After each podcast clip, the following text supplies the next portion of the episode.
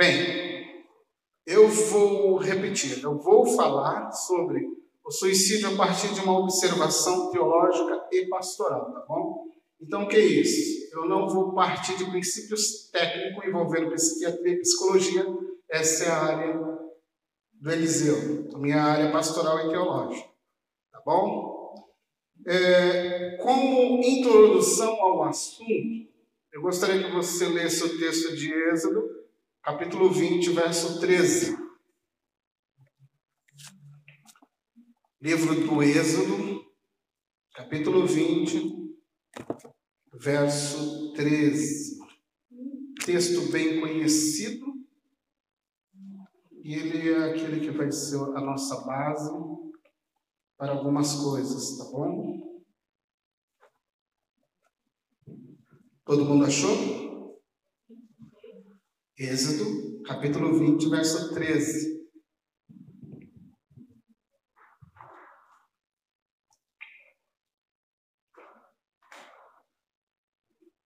Vou ler aqui para você. Não matarás. Que também pode ser traduzido por não assassinarás que também pode ser traduzido como não cometa homicídio. Então, nesse termo, ou nesse texto de Êxodo 23, você pode encaixar a partir do texto original essas três nomenclaturas: não mate, não cometa assassinato, não cometa nenhum tipo de homicídio. Tá bom? Então, a partir desse texto, nós vamos ter uma base para aquilo que vamos falar sobre o suicídio. É, gostaria de mostrar para você também algo interessante. Uma frase que está no CAPS, um lugar de auxílio, acredito que alguns conheçam ou sabem o que é o CAPS, que é o auxílio de psiquiatria ambulatorial. Em um dos CAPs está essa frase. Ou a gente cuida da nossa mente, ou a nossa mente acaba com a gente. Então, ou eu cuido da mente, ou a mente acaba comigo. Então, esse é o ponto, tá bom? É, eu passei por um momento, há um tempo atrás, eu tive um amigo, esse meu amigo, ele perdeu a esposa e após perder, perder a esposa entrou em conflitos, em tristezas e aparentemente o seu exterior, no seu exterior, resplandecia como se fosse tudo normal. Numa tarde de sábado, ele sentado numa cozinha, conversava com uma filha eles moravam no mesmo prédio. A filha estava fazendo um bolo para que no finalzinho da tarde eles tomassem um café da tarde juntos. E ali ele conversava, brincava, dialogava com a filha. E de repente ele falou para a filha que ele precisaria se ausentar por alguns minutos. Uma tarde tranquila, uma conversa amigável, de repente ele fala para a filha, olha, preciso me ausentar alguns minutos, daqui um pouco eu volto. Se despediu da filha com um beijo e saiu. E não retornou mais. Então aquilo preocupou a filha, os filhos, os netos, e quando se fez uma busca no bairro, ele tinha um alojamento, uma espécie de uma garagem relacionada a profissão dele e quando se deram conta, ele havia cometido suicídio. Ele se enforcou dentro da garagem onde ele estabelecia a sua profissão. Por fora tudo lindo e maravilhoso. Por dentro um conflito. Eu gosto de usar algumas expressões. Animal, feroz, emocionalmente desgastado. Alguém que, que não conseguiu lidar com as suas emoções de perda, sentimento amoroso, e tudo calculado friamente. E tudo foi bem pensado, tudo foi bem projetado. Porque quando se descobriu, ele deixou tudo alinhado, uma carta escrita, com todas as senhas de banco, tudo. Deixou tudo numa pasta preparada quando acharam. Acharam tudo que deveriam fazer. Prescreveu tudo que deveria ser feito após a morte dele. Aparentemente por fora tudo bonito, lindo e maravilhoso, por dentro uma briga feroz. Então isso é mais comum do que a gente nota ou sabe. Vamos para algumas definições. Primeiro ponto: suicídio. O que é isso? Segundo a Associação de Psiquiatras Brasileiro, o suicídio pode ser definido como um ato deliberado executado pelo próprio indivíduo, cuja intenção seja a morte. Então, ele é um ato deliberado, cuja intenção é a morte. Isso pode ser de uma forma consciente e intencional. Tá bom? Mesmo que ambivalente, usando, ele vai, a pessoa vai usar um meio que ela acredita ser letal. E só que não é só isso. Segundo a Associação de Psiquiatras Brasileiros e da América Latina, também se enquadra como pensamento suicida ou ato suicida, ou pensamento, os planos ou as tentativas. Então, se eu, você, já teve um pensamento de atentar contra a sua própria vida, esse pensamento já é considerado pela psiquiatria uma atitude de um suicida. Você pensou em tirar a própria vida, isso já a psiquiatria já enquadra isso como um ato suicida não executado, mas qualquer plano, qualquer tentativa ou pensamento, projeção de pensamento para tirar a sua vida, isso já se enquadra, segundo o Conselho Federal de Medicina para Psiquiatria, como um atentado já que você pode executar ou não, mas já é um pensamento que está lhe afirmando ou lhe mostrando que algo lá dentro já não está bem algo já está começando a ficar nublado lá dentro.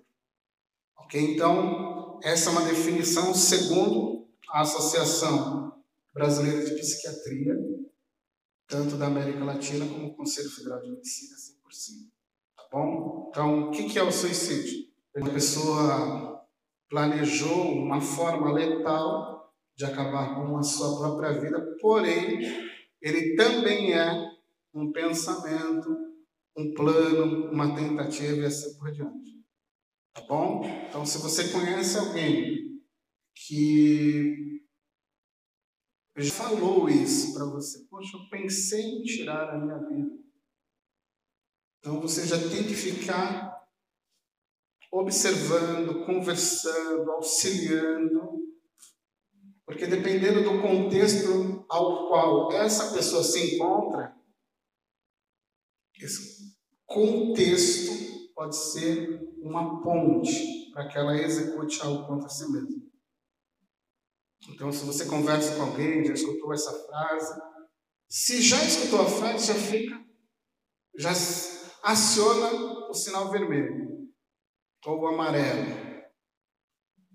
Já fica antenado se você escutou falar. Eu estou acompanhando um caso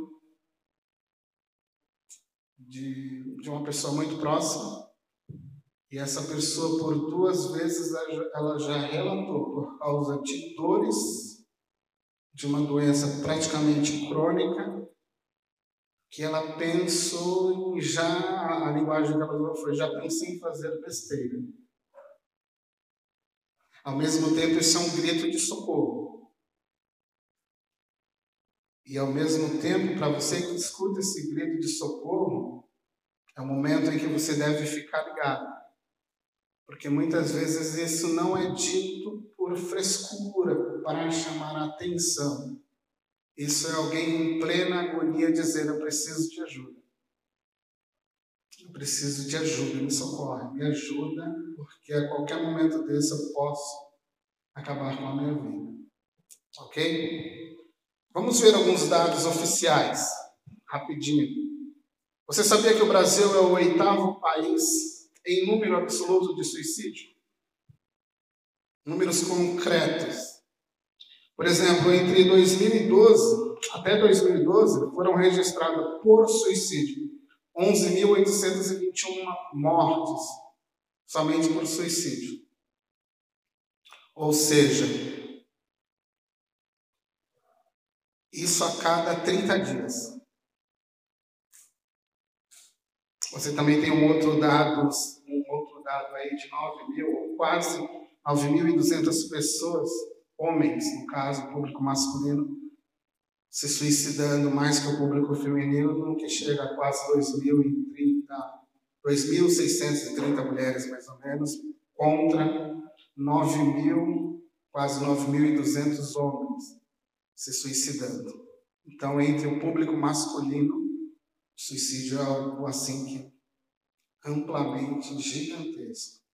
Então, mais homens se matam. Tá? Uma outra coisa que essa pesquisa mostra que 30% foi o aumento do suicídio entre os jovens. O público juvenil está se matando. Houve um aumento de 30%. Nós estamos falando de um dado que é de 2012 ainda, é o dado que eles estão ainda trabalhando, ainda não foi feita uma nova pesquisa ampla. Porém, esses dados, por incrível que pareça, eles são subnotificados, ou seja, eles não apresentam um quadro real. O que isso significa? Que muita coisa não foi registrada como suicídio. Então, os dados podem ser maiores. Oficialmente falando, esses dados ocultos eles podem ultrapassar aquilo que a gente tem aqui nos dados oficiais. As coisas que não chegam, porque há variações de lugares e informações que não chegam corretamente. Então, não se enquadra mas segundo é, a Associação de Psiquiatras da América Latina, eles entendem que esse quadro ele é muito maior. Tá bom? Então tem muito mais homens morrendo, muito mais mulheres morrendo, jovens morrendo, do que o dado apresenta. Pode ser assim. Eu não sei se o Eliseu tem alguma coisa sobre isso, ele vai trazer, mas eu acredito que principalmente entre os jovens, nos últimos cinco anos, talvez, você tem aí quase que uma epidemia de suicídio entre os jovens. Tá bom? Outra coisa que eu queria falar para você é que você tem duas escolas no contexto contemporâneo, no contexto, é, vamos dizer assim, no contexto secular, você tem duas escolas trabalhando. Você tem uma escola que é uma escola chamada de é a psiquiatria, e você tem a escola de sociologia. São duas escolas que trabalham de forma diferente, caminhos diferentes. Uma ligada à doença mental, trabalhando esse contexto do suicídio como uma doença mental, tá bom? E a outra trabalhando com o contexto social desajustado. Eu trabalhei quatro anos com dependentes químicos na boca de uma, vamos considerar assim, na boca de uma favela a casa de recuperação que eu trabalhava com esses jovens dependentes era você praticamente abria a porta, você estava dentro de uma cracolândia. E ali eu lidava com é, diversos públicos e contextos sociais diferentes. Então, dentro dessa questão da sociologia, ela vai falar muito sobre o ambiente. Então, por exemplo, nós tratávamos de dependentes químicos que passavam um ano, um ano e meio, quase dois anos dentro de uma clínica, perfeitos, que saíam para um contexto social totalmente, sim, sem o que comer, sem expectativa profissional, porque não tinha uma profissão, E a única opção, assim, imediata, era voltar para o tráfico, porque era aquilo que lhe era apresentado. Ainda que a casa desse todo um suporte, quando você volta para o seu contexto social, para a sua realidade social, no meio das palafitas, no meio do roubo, no meio de tudo que é ruim, você se vê, assim, às vezes, os pneus lá murchos, baixos, porque aquele camarada, cinco dias, três dias depois, ele volta a bater na porta da casa de recuperação, totalmente alucinado, vendido novamente às drogas. Porque o contexto social a qual ele está também não o favorece. Então, esse é um contexto e você tem o contexto da doença mental, né? e muitos deles, por exemplo, eu partilhei de uma vida de um dependente químico que ele tentou se matar por uma vez, dois amigos ligados à minha pessoa conseguiu salvá-lo, porém na segunda tentativa ele teve isso e se matou. Porém ele era um dependente químico. Então as drogas o conduziu também a esse contexto de atentar contra a sua própria vida. Então, é, segundo o olhar da psiquiatria, da psicologia, alguém doente emocionalmente também, por exemplo, dentro de um quadro depressivo, depois o Eliseu vai abordar isso de uma forma mais ampla, ele também tem um pezinho ali muito. Nós estamos falando de dados que vão chegar a 90 por 96% quase de suicidas ligados a esse contexto de depressão. Então, a psiquiatria entende que essas doenças emocionais não tratadas, elas podem conduzir uma pessoa ao suicídio. Ok? Possíveis causas do suicídio. O que pode levar uma pessoa a se suicidar? O que, que a psiquiatria, o conselho de psiquiatria diz? Então eles falam assim, ó, o suicídio está associado a, várias, a vários fatores de risco, incluindo contexto sociocultural, genético, filosófico, existencial, ambiental. A existência do transtorno mental é considerada um importante fator para o suicídio. Então, a qualidade de vida mental ela é muito importante para que o indivíduo não cometa suicídio. Por isso que eu abri com aquela frase do Carlos: se você não cuida da mente, a mente acaba com você. E é nesse contexto, você esse transtorno mental, e aqui quando a gente usa essa linguagem, transtorno mental, é doente mental, isso não significa em nenhum momento de que estamos dizendo que a pessoa num quadro de depressão, de ansiedade ou de qualquer outra manifestação emocional seja maluca. Seja doente mental no sentido de maluco. Entendeu? Se você quebra um pé, uma perna, um braço, você vai aonde? no ortopedista. Se você tem um problema de pulmão, de coração, vamos coração, vai. Você vai em busca do quê? Cardiologista. Ou você fica lá falando, está curado em nome de Jesus, está curado em nome de Jesus, está curado em nome de Jesus, e para de tomar o teu remédio. Mas quando falamos de doença mental, Estava conversando agora com o Eliseu ali. Nós achamos que doença mental é coisa de maluco.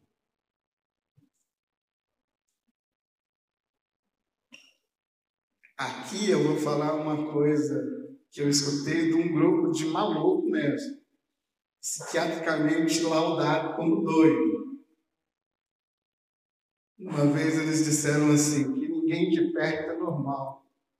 Todos nós temos um pouquinho de loucura. Ninguém de perto é normal. Mas esse é o dado, que qualquer transtorno mental ele é um, uma porta muito grande para o suicídio. Tá bom? É, por exemplo, eles fizeram uma revisão de 31 artigos científicos publicados entre 1959 a 2001, englobando mais ou menos 15.630, é, mais ou menos, suicídios de uma população geral que demonstrou, presta bem atenção nisso aqui, pessoal, que demonstrou que mais de 96,8% dos casos caberia um diagnóstico de transtorno, transtorno mental na época em que tais pessoas cometeram o seu ato suicida.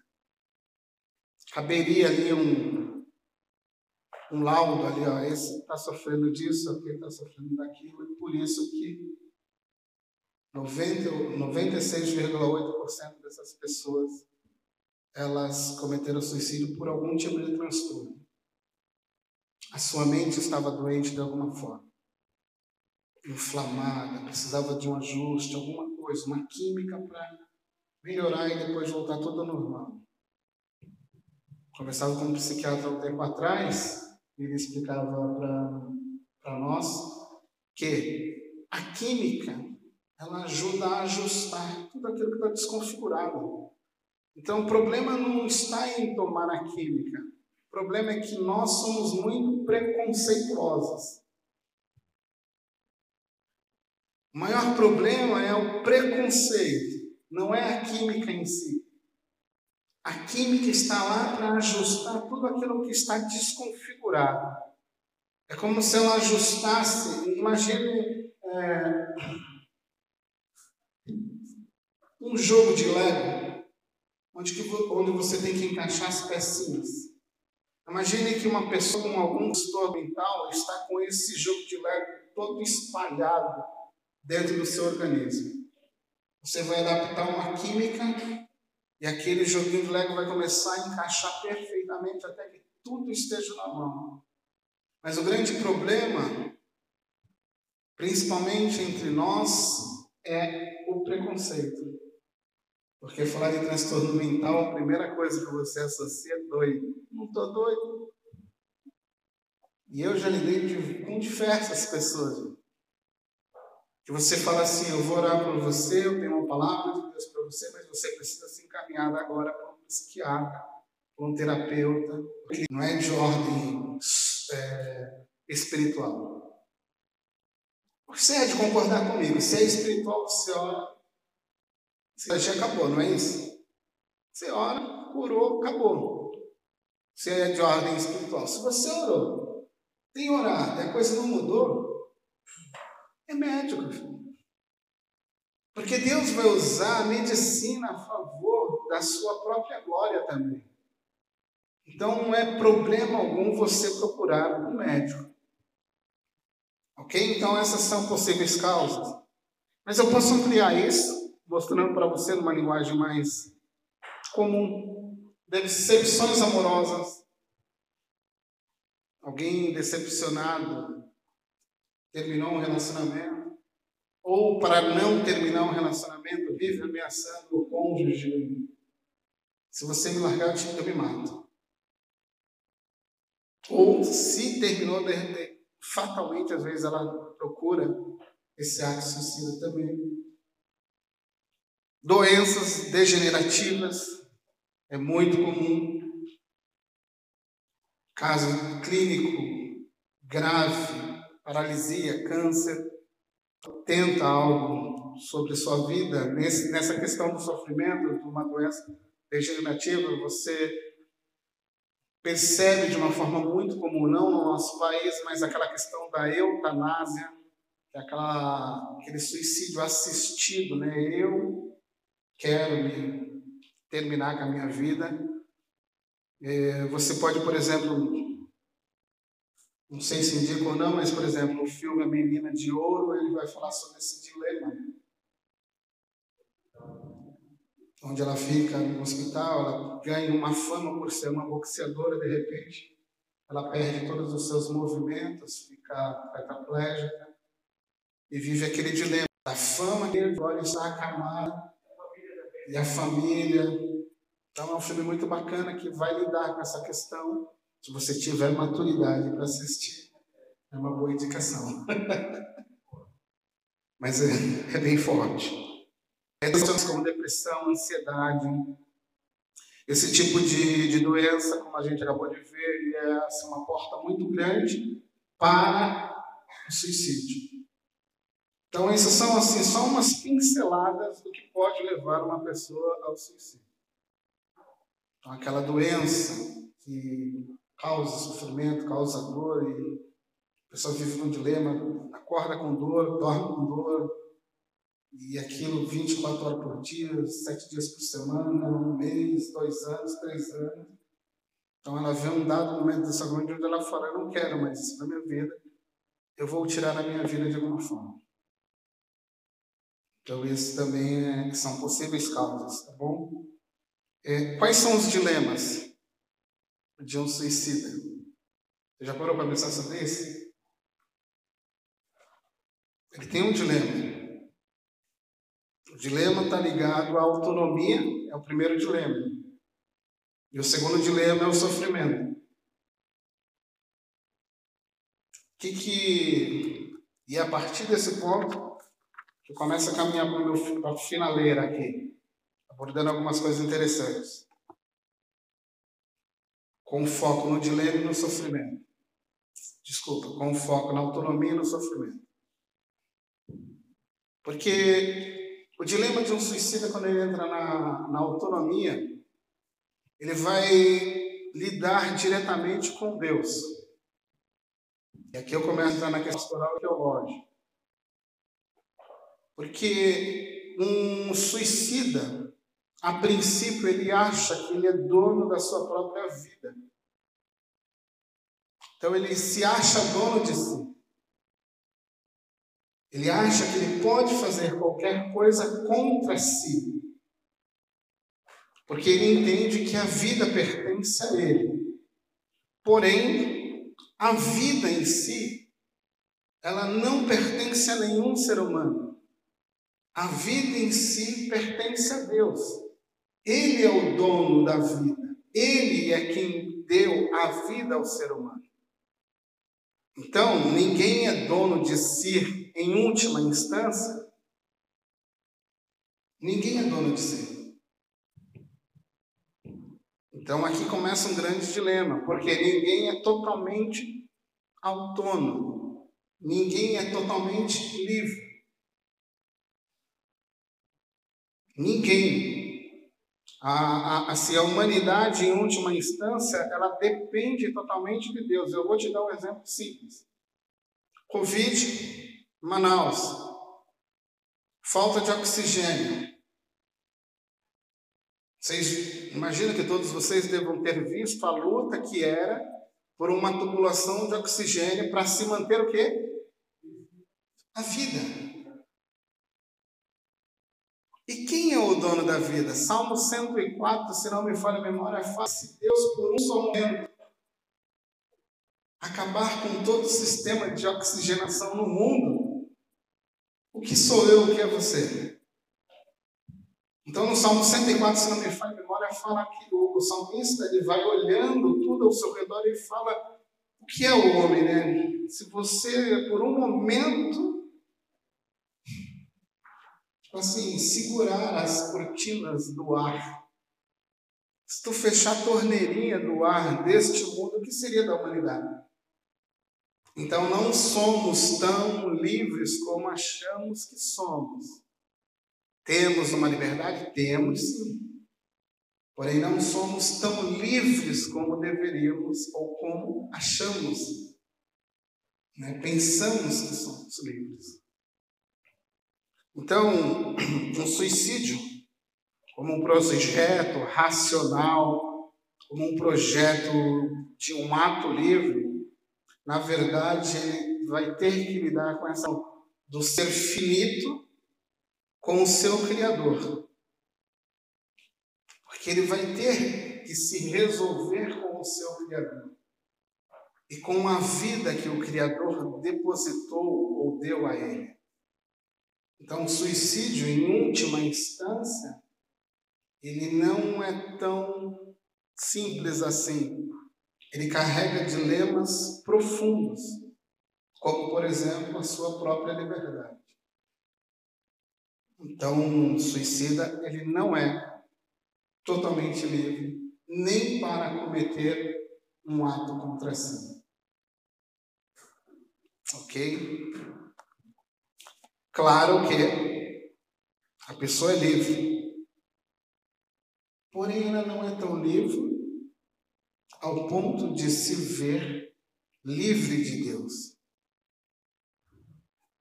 Então, Atos 17 diz que quer nos movamos, quer existimos, existimos nele, em Deus. Se você depois quiser olhar Paulo falando sobre isso, Atos 17. Quer você viva, quer você. O seu movimento neste mundo é um movimento dentro de um contexto onde você vive em Deus. Você não faz nada fora do seu projeto, do seu desejo ou da história que ele criou para mim e para você. Então você não é tão livre, tão autônomo como imagina ser, e eu muito menos um suicídio. E é aqui que começa o contexto. Imagina ser uma obra. Uma obra de ficção, um quadro, uma história que alguém esteja compondo, criando. O que você vê na história? que cada personagem só existe a partir do seu Criador. O Criador determina o que vai acontecer com aquele personagem. O Criador determina até quando vai aquele personagem. E assim é a nossa vida dentro, como se. Imagine que a nossa vida é como uma história onde o nosso Criador vai determinando, vai mostrando a composição ou aquilo que Ele quer para a nossa vida. E a história só tem sentido enquanto o Criador colocar nessa história sentido. Quando o Criador não colocar mais sentido, quando ele achar que a sua ou a minha vida deve ser finalizada, ele termina com a nossa história. Mas sendo você a criatura, você não tem o direito de alterar a sua história de uma forma autônoma. Você e eu temos liberdades, mas essa liberdade é limitada dentro de um contexto a qual Deus criou para nós andarmos dentro dela. Então Deus nos deu limites de liberdade. Só quem tem liberdade plena é Deus. Nós, qualquer ser, ser humano na face da terra, tem uma liberdade totalmente limitada. E é esse um grande dilema para um suicida, porque ele não pode viver fora disso. Então, esse é um ponto. O segundo ponto é que dentro desse contexto da autonomia, é que o suicídio é um ato totalmente moralmente incorreto. Você quebra algo que Deus estabeleceu na sua lei. Êxodo 20, verso 13. Não cometerá seu próprio assassinato. Você não pode atentar contra a sua própria vida, porque o texto lá diz que você não pode matar, acabar com a vida de alguém. Não é permitido, muito menos acabar com a sua própria vida. Então, o ato do suicídio em si, de uma forma racional, em pleno juízo, ele é uma quebra do mandamento de Deus, fazendo com que isso também seja um pecado. E uma vez havendo o pecado, você precisa se ajustar agora àquele que foi ofendido, no caso Deus. Então, o ato do suicídio em si, ele também é um pecado. Ele é uma atitude imoral, assim, incorreta moralmente falando, dentro do contexto de Deus. Por quê? Porque Deus nos deu a vida. E só a Ele é permitido determinar o dia da nossa morte. Porém, isso é um dilema também. Que um suicida, alguém tem que pensar. Você terá que lidar com isso, essa pessoa terá que lidar com essas questões. Deste ato que vai ofender a pessoa de Deus. Aqui entra um, uma questão.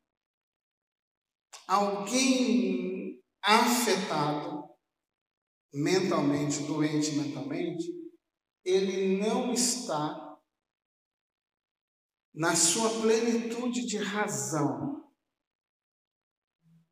Então aqui nós temos que fazer essa leve diferenciação. Um ato racional, premeditado, de um ato de alguém doente mentalmente falando, laudado psiquiatricamente, clinicamente aprovado que ele está dentro de um contexto doentio, uma depressão, um quadro de ansiedade agudo, uma esquizofrenia e assim por diante.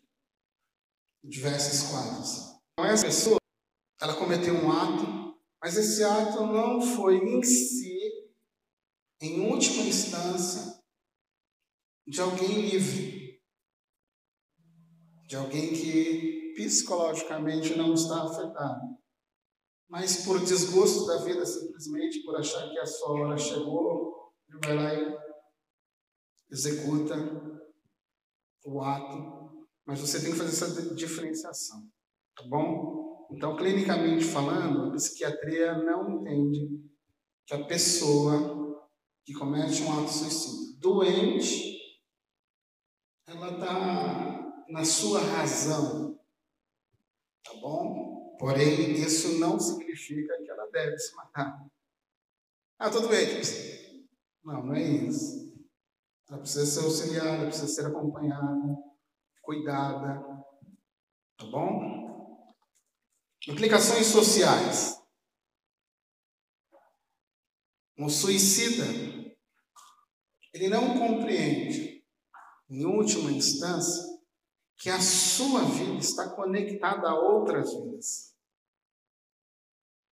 ele, quando é um ato suicida, ele acha que ele está simplesmente acabando com o sofrimento dele. Porém, ele não imagina a consequência e a dor que ele está causando num pai, numa mãe, numa esposa, nos filhos, nos amigos. Ele simplesmente acha que ao cometer um suicídio, ele está se livrando de um problema, ele vai se livrar de um problema, porém ele vai conectar sérios problemas a outros. Que muitas vezes vão se sentir culpados. Onde foi que eu errei? Vão trazer uma culpabilidade para a sua vida e às vezes não são culpados de nada mas vão em busca de uma resposta do porquê. Por que fulano se matou? Por quê? Por quê? Por que nos deixou? E numa linguagem assim, é um rombo gigantesco que fica no coração daquele que é próximo. Então, às vezes, o suicídio ele também não entende que a sua vida está conectada à vida de Deus não só dos seus parentes, familiares e amigos, mas que ele também, mesmo ele se suicidando, ele nunca cai de Deus. Ele terá que se apresentar diante de Deus. Então, essas são implicações sociais. Tipo assim, o ato suicida, não minimizando, mas no fundo, no fundo, lá no fundo, é um ato egoísta. por debaixo de toda aquela dor, por debaixo de todo aquele problema emocional, quando se projetou o ato e se executou o ato, no final de tudo está se dizendo: eu só me importo com a minha dor, eu só me importo comigo. Eu não me importarei com quem ficou, com quem ficaram. O que importa é o que eu estou sentindo e eu é quem precisa ser aliviado. Então, lá no fundo, debaixo de todas essas camadas emocionais doentias, existe alguém dizendo: Eu não me importo muito com vocês, eu vou executar esse ato. Então, lá no finalzinho de tudo, possivelmente existe um grande egoísmo dentro desse contexto de imoralidade social. Tá bom? Caminhando para o final, Deus e o nosso sofrimento. Será que Deus se importa com o seu sofrimento? Será que Deus se importa com o nosso sofrimento? E o que dizer com uma pessoa que perdeu todos os seus movimentos, vive 24 horas acamada, só mexendo no pescoço? Deus se importa com essa pessoa?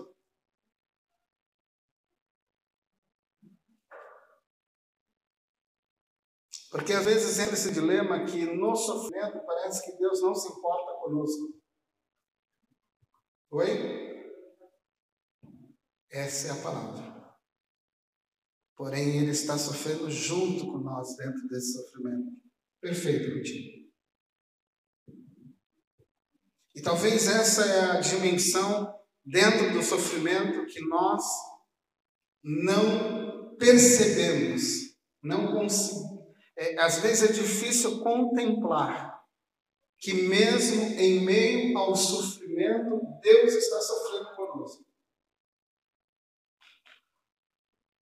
Eu sempre digo a quem quiser escutar e não me canso de repetir um algo diagnosticado pelo Dr. Russell Shedd.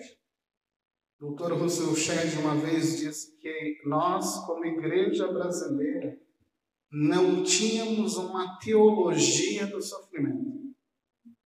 Tínhamos uma teologia da vitória. Tínhamos, uma teologia do determinismo.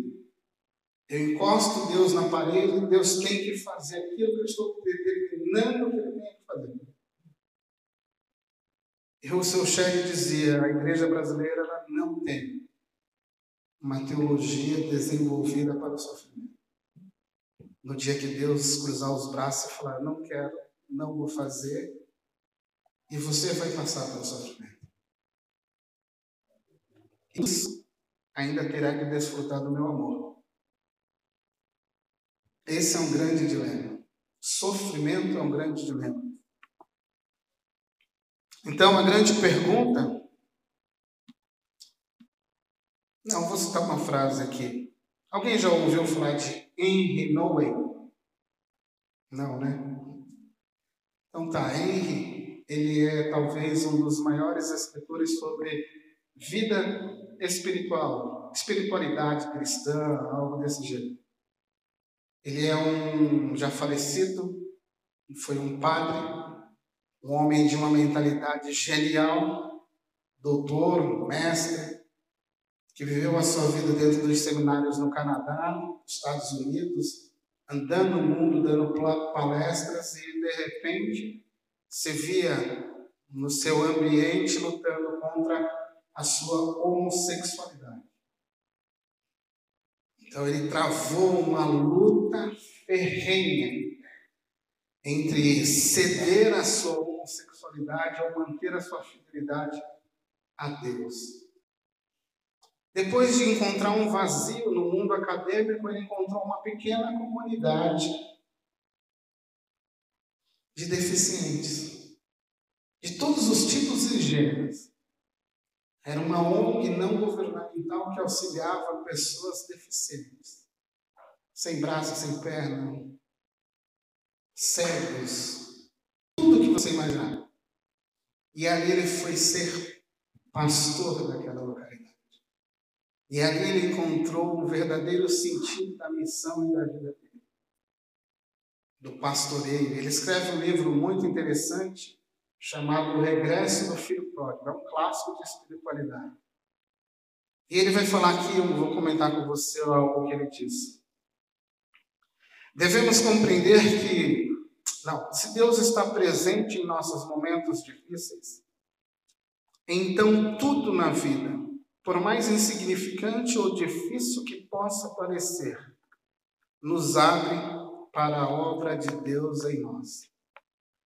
Ele está falando assim: se eu entender que Deus está comigo em todos os momentos difíceis, em qualquer momento da minha vida, não importa qual seja o momento, ele pode ser o momento mais insignificante da minha vida.